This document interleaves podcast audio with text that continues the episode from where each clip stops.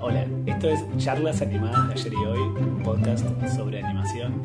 Y hoy vamos a estar hablando de Bojack Horseman, que hace poco terminó la quinta temporada. Bienvenidos, yo soy Lucía de Estefano y estoy hoy acompañada por Tomás Lehrer, ¿qué tal? y por Agustín Iván Lucía. hoy vamos a hablar de Bojack Horseman y como ya hicimos la vez anterior, los primeros minutos van a ser sin spoilers para los que no la vieron, que les den muchas ganas de verla.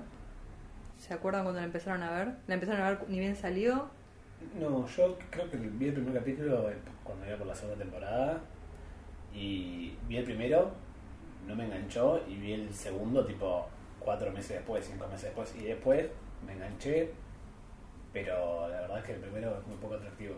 A mí algo similar, no, no me acuerdo cómo fue que fue que, que arranqué el vínculo con la serie, pero sí recuerdo más o menos el momento cuando dije, bueno, ok, acá hay algo más, no es una serie Sí, sí, sí. que pasa, no es una serie del montón, eh, que fue más o menos promediando la primera temporada, dije, bueno, acá hay un poquito más, y ya en la segunda uno se da cuenta de que, ok, esto me interesa que salga una nueva porque quiero ver cómo sigue esto, a pesar del poder que tiene cada temporada. Me parece Tarde. que tiene un par de trabas al principio de, de- ¿cómo se dice? De- para mirar. Sí. La primera es el tema de que es animada, que mucha gente, nada, es un tabú la animación, como asocia la animación con algo más tonto, más, más trivial, Sí. no sé. lo- Y que está catalogada como una comedia animada. Cuando ves el quinto capítulo te das cuenta que no, no te estás riendo mucho. Sí, sí. Y eso puede ser un freno hasta que te das cuenta que es más profunda de lo que parece. Claro, y, y me parece que la segunda traba es que al estar seteada en Hollywood y a diferencia de Hora de Aventura, que algo de lo que hablamos la otra vez es que se pusieron como la regla de no hacer alusión a la cultura popular y a la realidad. Y Hora de Aventura es un mundo totalmente contenido en sí mismo. Bojack es súper referencial a las estrellas de Hollywood, a lo que va pasando. Es como Sí. más, está más cerca de South Park en ese sentido. Claro. Ah, el tema es que, o sea, es referencial el lugar mismo donde sucede la serie, se llama Hollywood, Sí, que sí, es la sí. ciudad donde viven ellos. Digamos, no hay como desde el capítulo minuto cero, es Sí, una sí, referencia sí. a la casa donde él vive, es una Sí. típica casa de Los Ángeles. y es digamos. una estrella que, bueno, para los que nunca vieron la serie, ¿de qué se trata? Mm. Bojack, que es el protagonista, es un hombre caballo, como dice su apellido Horseman, Sí. que es un actor que fue muy famoso en los noventas, que en una serie, en las típicas sitcom familiares de los ochentas, Full House, 90s. eh, Step Claro, es como un full house con caballos y niños humanos. Sí. Y bueno, hoy en día, en la actualidad, es una estrella olvidada, Que alcohólico, alcohólico, depresivo. drogadicto, depresivo, re- sí. Sí, sucede en un universo donde conviven animales y personas, un universo antropomórfico, digamos, donde está, Sí. las figuras claro. están como empatadas y se conviven en el mismo espacio. El lugar donde sucede se llama Hollywood, que es una referencia clara a Hollywood y todo claramente tiene que ver con el mundo del espectáculo y él, la primera temporada, digamos, eh, también arranca con él queriendo hacer una, Una una biografía y por eso contrata a una guionista Claro. que y termina medio que es el plot de la primera temporada. Sí, eh, Aparece sí. Diane, que es una mujer humana, que no es menor que las voces las hacen actores muy conocidos y que a mí por lo menos me gusta mucho. Eh, Bojack, que es Will Arnett, más conocido como Job en Sí. Arrested Development o Batman en las películas de Lego, capo. Sí, Alison Brie hace Diane. Diane. No, es un elenco muy fuerte que cualquier otro quisiera tener en, en una serie de humanos. Sí, Eh, Y Todd, el chico que vive con él, que es tipo el sanguijuela que vive con él. Aaron Paul, sí. Aaron Paul, que hace del coprotagonista de Breaking Bad. O sea, vos recién cuando eh, decías de qué se trata la serie, como es la premisa, Sí. es Bojack, de hecho es, es el personaje que titula la serie, pero es coral, son cinco personajes, que Sí. son eh, Bojack, Princess Caroline, Todd, eh, Mr. Peanut Butter y Diane. Sí. Claro. Y los cinco me parece que cada storyline, digamos, abarca un tema de la vida, el crecimiento y los proyectos y las frustraciones, y con, eh, que es diferente. Y los cinco tienen sus como picos, momentos de felicidad y momentos de profunda tristeza. Y para, para la gente que no la vio, podemos poner como en sus lugares a ellos. Sí. Boya, que es el protagonista, es este actor venido a menos, protagonista de una serie eh, en los 90. Diane es esta escritora que él contrata para escribir su biografía. Para hacer ghostwriting, o Con sea, su ghost, claro, Sí. su escritora fantasma. Que es, digamos, si Bojack podemos decir que el, el conflicto es yo era famoso y ahora me la quedé ahí como tengo el fantasma entre la fama y el éxito versus esta actualidad y el día a día. Eh, me parece que Diane es, ella quería ser una escritora y periodista famosa, grosa, que haga un bien al mundo y de repente se encuentra en un mundo muy re frívolo, en el que no puede con, con este proyecto y después lo que pasa donde ni siquiera puede ser una autora, no puede, no puede tener un nombre, por lo menos en la primera temporada, porque justamente lo que tiene que hacer es desaparecer como autora para escribir un libro de alguien más. y además empieza a convivir con Bojack y eh, ese vínculo también es un motor de toda la primera temporada y empiezan a, a, ver una, una ida y vuelta de su relación muy, muy interesante. Después está Princess Caroline, que es la Caroline, es la gente. Agente, en la primera temporada es la gente. La primera temporada es la gente y después va teniendo un largo camino. es una eh, gata. Es una gata. No, y yo pienso que el conflicto de Princess Caroline pasa por ella es muy, muy capa, eh, motivando a los demás y haciendo que los demás trabajen y cumplan sus sueños, objetivos, pero después no, sabe ocuparse de ella y tiene todo el tiempo este conflicto entre el deber, el trabajo y los deseos, que quiere ser madre y además no puede, bueno, nada. Sí, sí, sí. No, es una también una adicta al trabajo, digamos, una persona que, una persona, gata, que solo existe para trabajar y su vínculo con Bojack también es, muy extraño porque él, además de que está como en una etapa muy especial de su vida, llegando a una edad grande, un poco depresivo, se apoya bastante en ella y ella pone muy encima las necesidades de Bojack, mucho más que las propias. Ay, sí, es adoptado, pobre. Es un personaje que te va mucho el corazón por ella porque es como todo el tiempo respondiendo a los demás y solucionando los problemas de los demás y te das cuenta que ella es cada vez más infeliz y, no hace nada por eso. Bueno, y nos falta Mr. Peanut Butter que nos enteramos al, al toque que empieza la primera temporada que es el novio de Diane.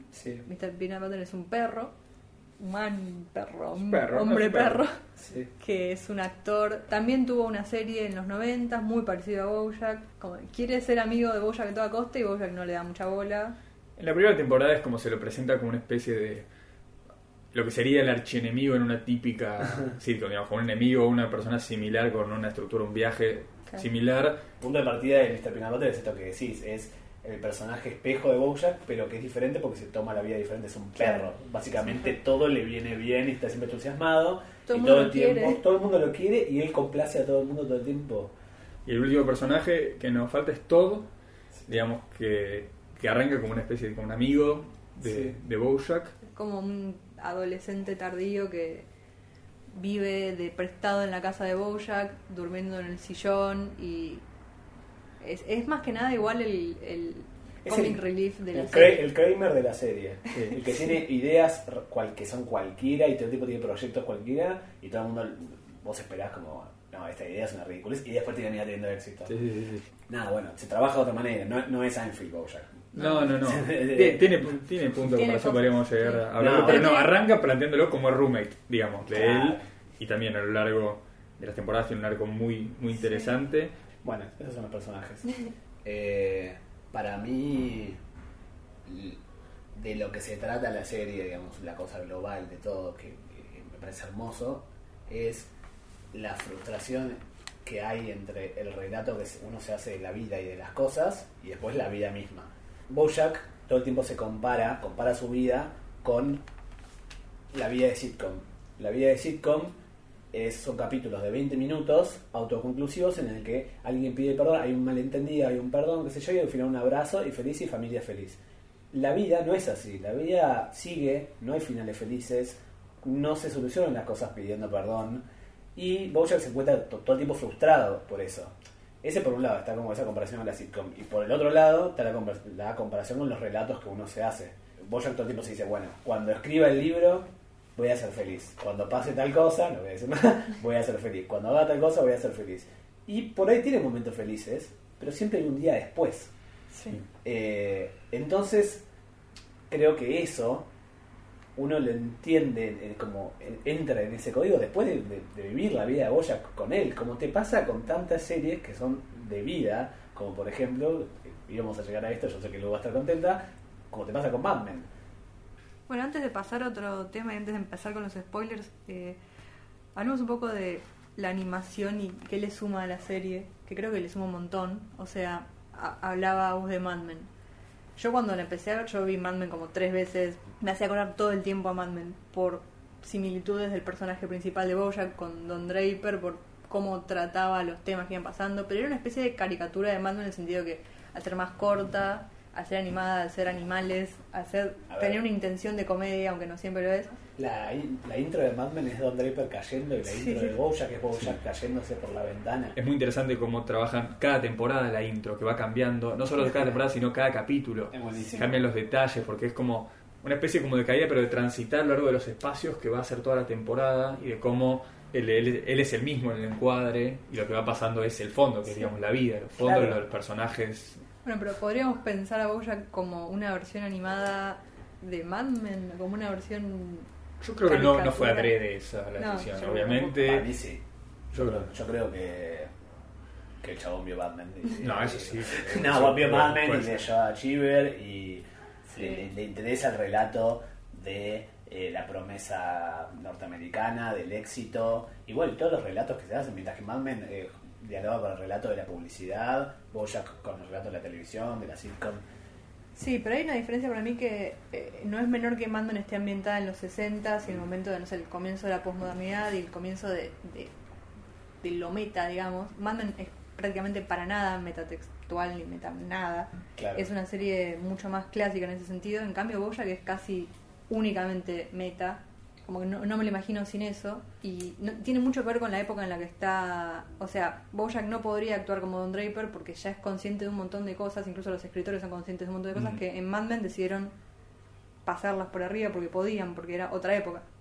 Claro, yo coincido muchísimo. Me parece que en realidad Bojack no es igual a Don porque Bojack como que ya conoce a Don, digamos, como que ya sabe la existencia de ese tipo de, de cosas, entonces son muy actuales los capítulos, y, y mu- pero las problemáticas de fondo coincido que son muy parecidas en las dos series. Sí, eh, estamos preguntándonos cómo se nutre la animación y me parece que la animación en Bojack... ah, hay un libro que se llama eh, Understanding Comics, o Entendiendo el cómic, de un tipo que se llama Scott McCloud, que dice que la animación y lo que es las caricaturas, el tipo habla de cómics, ¿no? la, caricatura tiene el poder de la empatía, porque uno, uno ve el mundo con los ojos, todo lo que está alrededor con hiperrealismo. Digamos, yo en este momento lo estoy viendo ustedes con, con sus rasgos perfectos.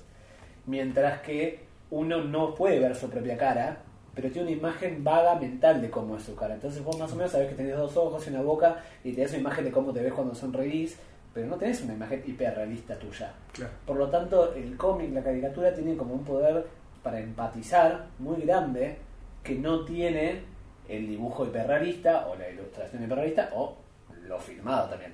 Yo no estoy diciendo que porque vos ya es animado empatizás y, y Mad Men No, es no, no, filmado no sino que lo que estoy diciendo es que eh, es un valor que le suma la animación ¿no? Sí.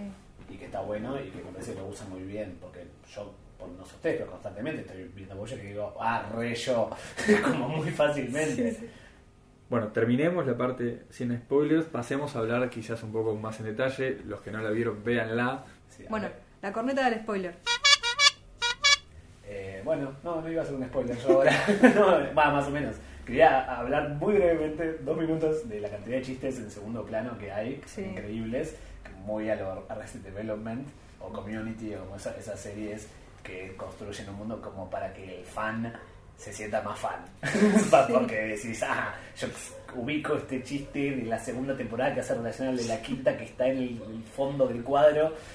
Es como que da la sensación de que hay un departamento de guionistas especial para easter eggs. Como que tienen los guionistas principales que hacen la serie, qué sé yo, y después tiene otro que dice, bueno, chistes de animales. Otro, Bueno, chistes... En, Justamente eh, leí una entrevista al creador que se llama Rafael, Rafael Bob Waxberg. Sí, Sí. ese señor, eh, que le preguntaban por estos los, de- los chistes que están en los detalles y decía que no están guionados la mayoría, que son los Mm. storyboard artists, que son los que diseñan los planos y cómo se va a ver una serie animada, que son los que los meten.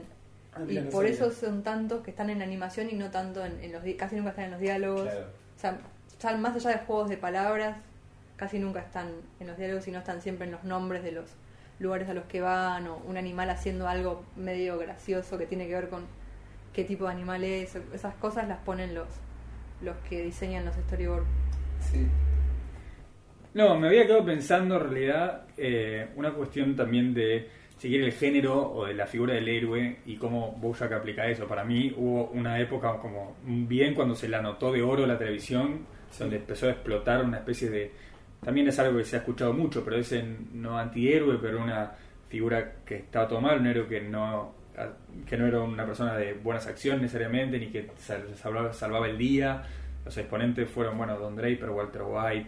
Y me pasa, me pasa que yo miro un montón de series y últimamente en las en un montón de comedias son claramente en otro momento hubiesen sido consideradas comedias empieza a jugar mucho el factor de la depresión de los problemas mentales es feo decir problemas mentales pero Ah, de, debates muy profundos sobre la identidad pongo a Boya como máximo exponente de esto pero sumo a You Are the Worst sumo a Crazy Ex-Girlfriend sumo también a Louis. Louis, si se quiere. No sé si Louis, eh, Louis. tanto, pero sí, eso no- está bien.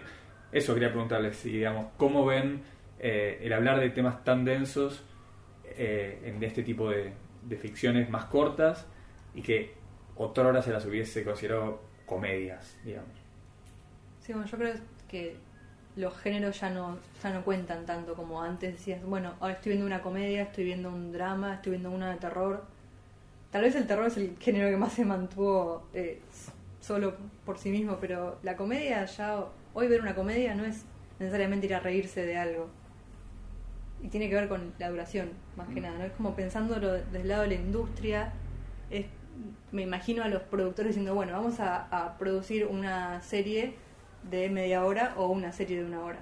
El contenido, bueno, ya no se puede dividir tanto. Sí, es raro que mucho, atrás de eso está mucho el, el marketing del espectador y que cada vez se consumen cosas más chicas. Sí. A la vez para mí es... Por eso digo, para mí los, los dramas de media hora es algo que no está demasiado explotado todavía. A mí me parece que lo que descubrieron Los Sopranos, Mad Men, etcétera, eh, fue el poder de las series, de lo seriado para lo que es la construcción de personaje y para mostrar como eh, procesos largos de la vida. Bueno, y hablando de, de estos procesos que yo quería saber, bueno, cómo ven hoy el camino de Bojack, digamos, desde el primer capítulo hasta hoy. Bueno, parece que pisar siempre el mismo palito, digamos, como que, como que cae siempre en, en- en Sí. la misma. Pero es eso, como que siempre Bojack tiene una zanahoria que es bastante gracioso, que es un caballo que tiene una zanahoria adelante y que por eso camina hacia algún lugar. Es que es, Es- no, no es casual la, claro, no es la casual. elección de los animales.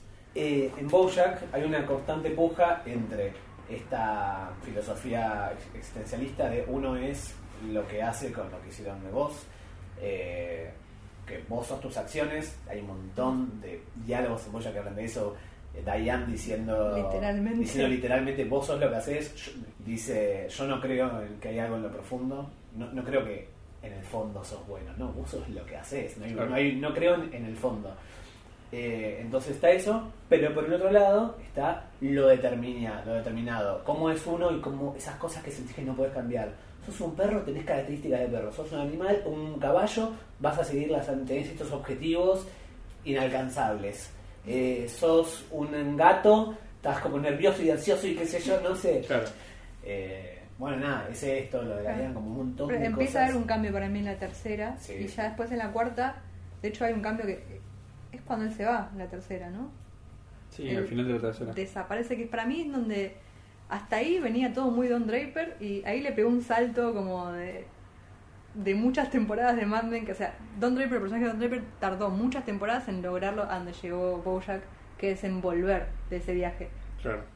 porque vuelve de su viaje espiritual con los caballos que corren libres y qué sé yo, y, y habiéndose mandado cagadas con la, la hija de la amiga y volviendo como... Y se, medio que se da cuenta que no se puede escapar del mismo y que tiene que dejar de intentar escaparse del mismo. Entonces, la cuarta temporada, ¿cuál es su zanahoria en la cuarta temporada? Está la hija, o la que él cree que es su hija, que es Claro. el personaje de Hollyhock. Sí. Eh, y a la vez empieza a tener mucho más todo el tema familiar en la cuarta temporada, con la madre y con esta, este Es, es personaje. un poco empezar a hacerse cargo de, de, de dónde vienen Sí, sus traumas. sí, pero a la vez, que ya no me acuerdo de las primeras temporadas, sigue tapando un montón de sus problemas porque no deja de ser un alcohólico, no deja de tomar droga todo el tiempo. En la quinta temporada es un tema clave, Sí. digamos, cómo las drogas le empiezan a hacer que él desvaríe en su en cómo Sí. toma la realidad. Y Lo también tiene- es una etapa de sus problemas. Sí, sí, a mí lo que me pasó con la cuarta, que termina de una manera muy hermosa, con él sonriendo porque se enteró que tiene una hermana. Y Sí. de repente encuentra felicidad o satisfacción, digamos, en un vínculo genuino con una persona. Esa zanahoria que era inalcanzable se da cuenta que no hace falta alcanzarla porque lo que importa es estas experiencias que se tienen en el camino con, eh, con- con los demás. Y lo que me pasó cuando terminé de verla, dije, ay, terminó tan bien la cuarta, que quiero que siga Bojack porque es increíble, pero Podría haber terminado. no quiero que siga porque le van a inventar un conflicto para la quinta y me va a poner mal que se ponga mal. Pero eso, eso es lo interesante, que no le crearon un conflicto para la quinta. Siempre el conflicto es el mismo. Ahí es donde se trata para mí muy bien la enfermedad mental de la depresión y la adicción. Él es un adicto y Sí. un depresivo. Y por más que alcance cosas, tiene que primero enfrentarse a eso. O sea, siempre va a volver a ser infeliz porque ya medio que es el modo en que maneja su vida de esa Sí, manera. porque también siempre hay un mañana, digamos, pero es como esto, esto que decíamos antes. Cuando la- arranca la quinta y vos decís, bueno, él está haciendo Filbert, que es una serie que tiene mucho vínculo, que es básicamente un espejo de su vida, y empieza a darse un montón de cosas. Él en, en otro momento hubiese soñado con tener, digamos, vos ves la primera temporada y su búsqueda de reconocimiento, y ves ahora que está en Filbert, una serie aclamada con el director este que, que hace a Rami Malek, el de Mr. Robot, eh, es el que hace la voz de, Ah, de-. Del showrunner de la serie. Es algo que él hubiese soñado en la primera temporada y ahora, sin embargo, lo alcanza y tiene un montón de, de otros problemas. Tal vez en la última temporada son más, y en la más o menos en la cuarta, empiezan a ser más interesantes los personajes secundarios o los que no son Bojack, digamos. Porque empiezan a, a mostrar mucho más matices de los que habíamos visto antes. Sí. Mr. Peanut Butter siempre me pareció un personaje que me, me causaba mucha gracia, me parecía simpático, me parecía medio insoportable, pero me parecía muy chato. Lo Sí. mismo todo. Y de repente todo es asexual y es algo que nunca vi en la tele, tipo un personaje que su conflicto sea ser asexual y como ni sabía capaz que existía ese modo de, de vivir la sexualidad. Y está buenísimo que se trate y de repente lo tiene un- el personaje que es el más gracioso, que es el más... eh, Qué absurdo. Claro, el más que se resbala con una banana y por eso nos reímos de él. De repente Sí. tiene una profundidad. Y lo mismo con Mr. Peanut Butter, que parecía un personaje re estúpido y es un personaje como es mucho más triste y de lo que pensábamos. Y eso recién va, pasa en las últimas dos temporadas. No, a mí también me parece que cobran tal importancia los personajes secundarios en las últimas temporadas, sobre todo de la, en, en la cuarta y la quinta. No le llamaría personajes secundarios. Es verdad, tenés razón. Pero ni siquiera son personajes secundarios. Lo que originalmente fueron pro- personajes secundarios.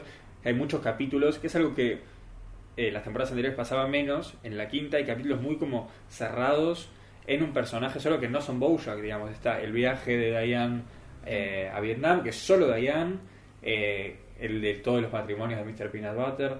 eh, Hay de funciona. Hay uno de todo cuando está con esa pareja Sí, que, que a la casa de ella, es casi, no creo que pasa otra cosa en ese, pero es pero es lo de los pocos de él, sí, Los de Princess Caroline ya venían desde la cuarta, pero son sí, es un personaje muy hermoso. la relación de ella con Sí. eh, el El ratón, Sí, sí. Y con la maternidad y con esto de, de la relación entre trabajo y familia y cómo es un personaje muchísimo más profundo de lo que parece en la primera temporada. Todos.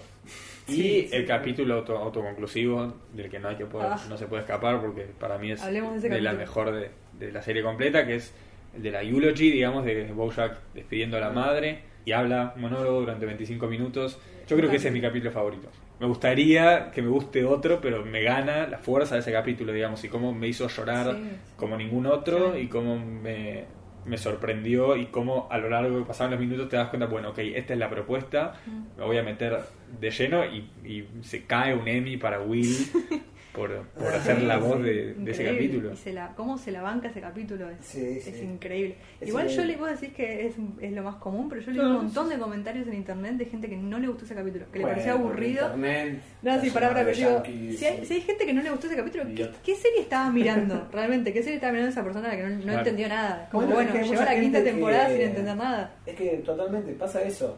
Asocian Bojack, a- por ejemplo, con Rick and Morty, que tiene que ser una cosa de gag y chiste divertido, autorreferencial, meta, irónico, uno tras otro, Claro, pero o- digo, y- originalidad. No estabas mirando la serie si pensás eso. Yo creo que Sí, no sí. sé qué serie No, estabas mirando. obvio. No, quería hacer un comentario más sobre la cuarta temporada, que me parece que tematiza algo que venía de toda la serie, obviamente, pero que la cuarta, ya la quinta, es eh, el eje, que es el hasta cuánto bancás todo el mal que hizo alguien cuando conoces su pasado. Por ejemplo, Mm. que vos comprendas por qué alguien termina siendo una persona de mierda, no, no te hace de repente perdonarla. Por ejemplo, el bien, la construcción del bien y el mal. Nosotros, si no existe el bien y el mal, y uno es lo que hace, hace bien o hace mal, entonces vos podés, podés justificar a todos. De hecho, mi capítulo pre- pre- preferido es el anteúltimo de la cuarta, en el que conoces todo el backstory de la mamá de Bojack, que es increíble, y de repente un personaje que era muy malo, que está planteado como la mina que le cagó la vida a Bojack, de repente la entendés y empatizás un montón con ella. Pero le cagó la vida a Bojack. Entonces, toda la, la quinta temporada habla de eso. Vos con- conocimos a Bojack, sabemos todo lo cambiado que está, todos los problemas que tuvo, y lo ves hacer algo muy heavy, muy de mierda.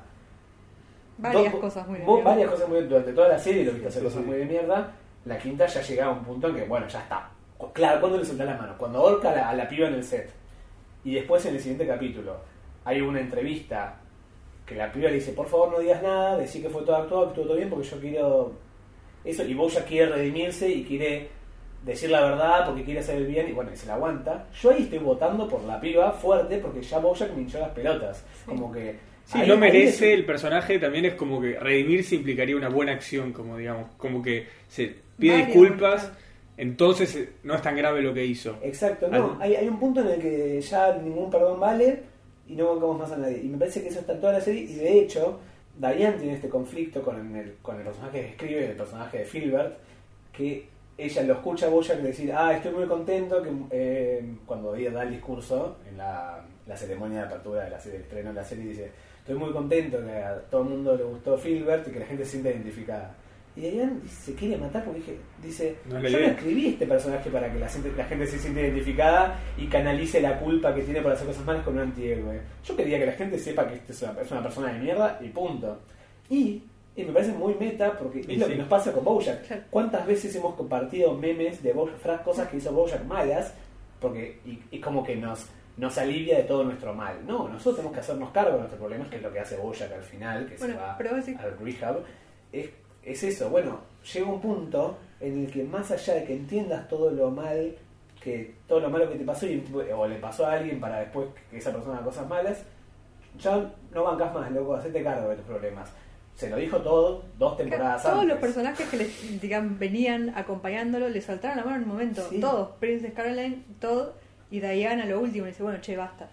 Sí, sí, sí. Y es- todos, los, todos los- sus amigos le sueltan la mano. Y, y creo que lo último que queda es que nosotros le soltemos la mano. Claro, es que a mí me pasó eso con la quinta temporada. Porque, bueno, flaco, ya llevaste a Sarah Lynn a la muerte cuando no, te- no la ayudaste y te fuiste de cabio y de drogas un- a una gira un mes y se murió.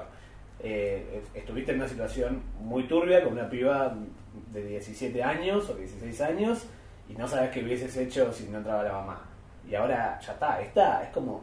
Sí, y sí. todo- toda, la, toda la serie está diciéndote, che, loco, ¿por qué te cae bien Bojack? Claro. Sí, sí, sí. Solo porque te lo construimos y te, y te hicimos empatizar, no sé si te debería caer bien. Pero es muy fuerte que sea eso, que sea el protagonista, porque a pesar de todo, si sigue siendo el protagonista y no, no ya no te cae bien, ¿cómo seguís viendo una serie? ¿Cómo seguís con un protagonista que ya no aguantás? Es una buena pregunta para, para que se tome la serie. Es que O sea, de- deja- claro que no, yo no vi Breaking Bad, pero no sé qué hacer Breaking Bad con eso, por ejemplo. Yo sé que... Que Breaking Bad también te, pla- o sea, te planteaba en un momento, y fue el de las primeras que lo hizo tan fuerte, decir que, bueno, después de cuarta temporada vos te veías un segundo en el espejo y decías, flaco, quiero que le vaya bien a un tipo que es un sorete. La construcción narrativa me hacía estar en su nivel y yo entendía su motivación, pero su motivación no era la, la del primer capítulo de la primera temporada, que es curarse del cáncer. Eso eso desaparece en un momento y empieza a ser por su propio ego y su propia ambición. No, pero yo no la vi, pero siento que la serie lo pone como, ah, qué cool, qué cool que es ser malo. Sí, Claro, porque era de las que- primeras, pero Bojack existe porque antes Sí. existió Lo Breaking Bad. House of. Cards, todo el mundo dice, ay, wow, qué malos y qué tenaces que son Frank y Claire Underwood. Y vos decís, son unos forros. Está bien, por ahí, yo tam- tampoco vi las últimas temporadas de House of Cards y por ahí la serie tema, trata de esto, de lo que habla Bojack. Claramente Bojack no solo hace referencia a, Bojack, sino a todas las demás series Sí. anteriores, Sí. como decías Pero eso es, su, meta constante. Pero digo, es tan inteligente en eso. Y vos decías, ¿cómo seguís viendo una serie cuando no empatizas más? Me parece que, que Bojack tira abajo esa gran máxima del guion de que hay que empatizar. Sí, Como de acuerdo. Bojack dice, no, podés ver una serie porque trata temas copados y porque está bien escrito, más allá de la empatía. O por ahí te dice, mirá que básicos que somos que para poder eh, pensar en algo y estar con algo tenemos que empatizar primero. Es como Sí. que nos. Tipo, me Sí, parece todas, todas las personas que vimos Bojack nos puso muy incómodos. Te replantea el lugar de como espectador, digamos. Claro, te, toma- te hace hacerte, hacer que tu expectación, que tu rol como espectador sea responsable. Nosotros como espectadores muchas veces somos muy irresponsables de lo que consumimos y de cómo lo consumimos. Y irresponsables en el sentido de, de esto, de que canalizamos culpa, de que no nos damos cuenta de que lo que se representa construye el mundo y afecta a la realidad. Eh, se hacen las representaci- representaciones de género, de masculinidad, de feminidad, las representaciones eh, raciales. No, bueno, uno de los últimos que también amplía un poco el espectro y para charlar un poco de este tema es el del eh, Bojack feminista, digamos, en el... Sí. ¿Qué les pareció ese capítulo? Ese capítulo a mí me, me gusta mucho lo que dice, estoy muy de acuerdo, pero me parece que cometí un error de meter en el mismo capítulo dos Mm. temas. Uno es el de los hombres feministas y cómo eh, a veces se escucha más a los hombres cuando dicen algo feminista mientras las mujeres vienen diciéndolo hace 100 años. Un chiste muy bueno que Bojack dice, lo malo del feminismo es que no lo estaban haciendo los hombres, por eso no estaba funcionando. Sí, sí, dice, los hombres somos, somos mucho menos estridentes, somos mucho más articulados. Y además de ese tema, quiere meter todo el tema del acoso sexual y Hollywood y todas las denuncias y los scratches, que eh, obviamente están relacionados, pero me parece que es demasiada data para 20 minutos y de repente sentí que se quedó corto, como que terminé, estaba tratando un tema re interesante y de repente terminó el capítulo. Sí, Me pasó un poco ser. eso, pero está buenísimo. Está buenísimo, sí. Sí, sí, a mí me gustó mucho, coincido, por, por ahí era un tema para un capítulo y otro para otro. Lo que pasa es que lo del acoso como tematización está en toda la temporada. Sí. El tema es que ese capítulo agarran y es con una situación muy concreta. En cambio,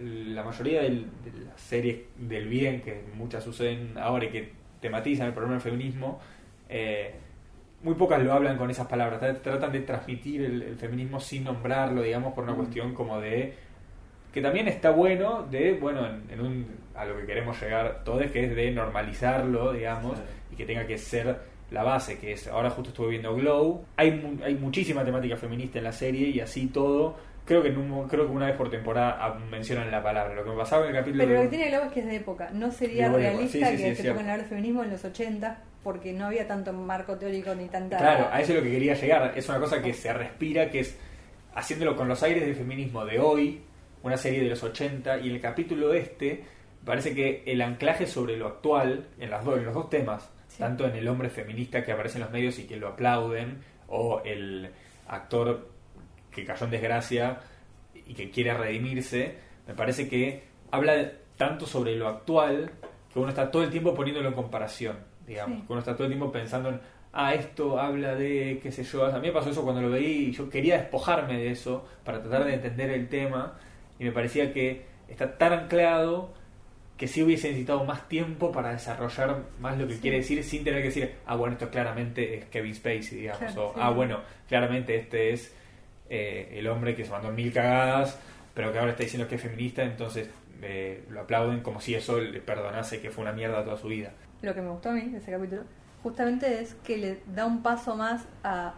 recién nombrabas un montón de otras series que trataron el tema del fem- va, yo pensé capaz, otras series que trataron el tema del feminismo y la mayoría son o de época o estoy pensando por ejemplo en The Handmaid's Tale que Ujú. es es un una realidad, es una especie de ciencia ficción nunca son el presente de hoy. Y de repente Bojack se metió con eso en un momento histórico presente, muy muy cercano, muy vivo todavía. Y no es bastante difícil tratar algo así cuando está todavía tan vivo y tan fresco. Y lo que me gustó que hizo fue que no se quedó en la corrección absoluta de, ah, bueno, eh, sabiendo si yo estoy de este lado, la serie diciendo yo estoy de- del lado del, obviamente creo, del feminismo y a favor de un montón de todas estas cosas, pero eso no me va a detener para reírme de- también de, de- de esta gente o de, mí mismo. Bueno, eh, ¿algo Una- más? Nos quedó una decir. conclusión medio de cada uno por ahí de, de esto, porque parece una serie que habla de un montón de cosas que de las que no se supieron hablar durante mucho tiempo, ni se le encontró la forma, ni en esta especie de como de forma medio comedicosa, medio traumedy, como llegamos a, a esa conclusión, ni en animación. Habla de muchas cosas y uno tiene que sacarse un, un montón de prejuicios con unas cosas y te dura tan pocos capítulos porque te pasa por encima la serie, digamos, Sí. te compra con muy poco y nuestra recomendación es que la vean con todo eh, el amor que se puede, con mm, helado y café. ¿Vos algo? Eh, una conclusión, no sé, creo que ya dijimos todo. Eh, para mí es de esas series que te hacen bien, te, te hacen bien en la vida. Digo, eh, como casi de, es horrible, pero de autoayuda, de coaching. Digo, ves Bojack y te deprimís un poco, pero es necesario porque te enseña que la vida tiene momentos tristes y felices y es importante vivir los dos. Y como que, no sé, hay algo muy... eh, crecer, te hace crecer. Para mí hay una camada de series que incluye a Bojack, a Please Like Me, eh, a Mad Men, que no la vi entera, pero creo que... Aventura. Ah, bueno, Hora de Aventura, eh, que te, te hacen bien el alma. Y para mí nutren. invitan a la reflexión, digamos, que es algo que Sí. como espectador de series uno no está tan acostumbrado y uno se deja llevar por la trama, digamos, y es una serie que Sí. no voy a decir como te hace pensar porque es como Sí. bajar mucho, no solo te hace pensar, sino que te invita a reflexionar sobre tu vida, la vida de la gente que querés y, y, digamos tu futuro, tu camino. Dicho así, para alguien que no vio la serie, parece una, una serie medio mersa de autoayuda, pero Claro. sinceramente llega la serie a, a darte máximas que sueltas serían una merzada o una cosa como muy burda. Es que- Y sin embargo lo logra lo logra bien, se sale con la suya. Suena mersa por, por esto que decimos de que te, te da una moraleja, entre comillas, pero en realidad lo que te está diciendo es, ok, sí, te trabajo en la ironía y todas estas cosas meta y todas estas herramientas de la posmodernidad que están buenísimas, pero al fin y al cabo somos personas y vivimos y respiramos y tenemos sentimientos y le otorgamos el significado de las cosas y eso nos afecta y no nos podemos hacer los capos con un montón de inteligencia, cinismo, e ironía y al final lo más importante es los vínculos entre las personas. Eso es lo hermoso y la manera en la que no ya no es mersa, al contrario, es genuino. Sí. Va, va por la sinceridad y de algo genuino, de, de- de amor, que está, que está bárbaro. Re- y en vez de construir un nuevo gran relato tirano, qué sé yo, va a. Bueno, cada persona tiene una diferente manera de vivir la experiencia de la vida, de la que- felicidad, etcétera Hay muchas series que se empezaron a ir para ese lado y creo que es una narrativa que se está encontrando hace un tiempo y Bojack le está, le está saliendo muy bien esto. Es importante, creo, empezar a ver estas cosas. Como estamos muy acostumbrados a... eh, sería una serie que la catalogaríamos dentro de lo que es Padre de Familia o lo que es eh, Rick and Morty incluso, que tiene unos acercamientos a, a los vínculos, a las cosas, pero lo hace tan de costado que no sé si se llega a lo que llega Bojack. Eh, está bueno empe- em- empezar a ver series así. Está la, Sí. la diferencia entre las que lo hacen de costado, como estas que decís, lo que coincido a pleno es que hablar de estas cosas, Bojack lo hace de forma genuina cuando hay algunas series que tienen cosas buenas, pero que se nota que es un gesto. Digamos que se nota la mano atrás de querer hablar de esas cosas eh, de un modo un poco condescendiente, digamos, como que hay que. Y yo no me pasa en Bojack. En Bojack lo siento como que realmente es una propuesta genuina y, digamos, es lo que les sale y hablan bien de las cosas no porque tengan que, ni porque, ah, bueno, Bojack ya es Bojack, entonces a la, la sexta, séptima temporada van a tener que llegar a eso. A pesar de que es inevitable decir que la vara está muy alta y que cada temporada es difícil que es- esté a la altura de la anterior, por ahora lo viene manteniendo, pero vaya uno a saber. No, la sensación es que no puede caer abajo porque si la sigue quedando el mismo tipo y el mismo equipo que, que tiene esa filosofía, que tiene una base de, de la Sí. que construyen que ya está bien. Ya está, sí, yo yo no, no tengo miedo que le pase algo malo a Bojack realmente. Aparte con la libertad con la que se maneja. Sí, sí. Bueno, eh, y después bueno, hay mucho para leer y para escuchar porque es una serie que de lo que se escribió mucho, de lo que se analizó mucho, porque da mucho para analizar y por suerte se la están tomando en serio como se merece. A diferencia de de Aventura, que yo no creo que se la tomen tan en serio como deberían, pero bueno, es otro problema. Pero bueno, eh, listo, cerramos acá. Sí. Bueno, chao. gracias por escuchar. Y Re- eh, yo soy Lucía Estefano. yo soy Tomás Lerro. Yo soy Agustín, sin apellido. Sin apellido. Bueno,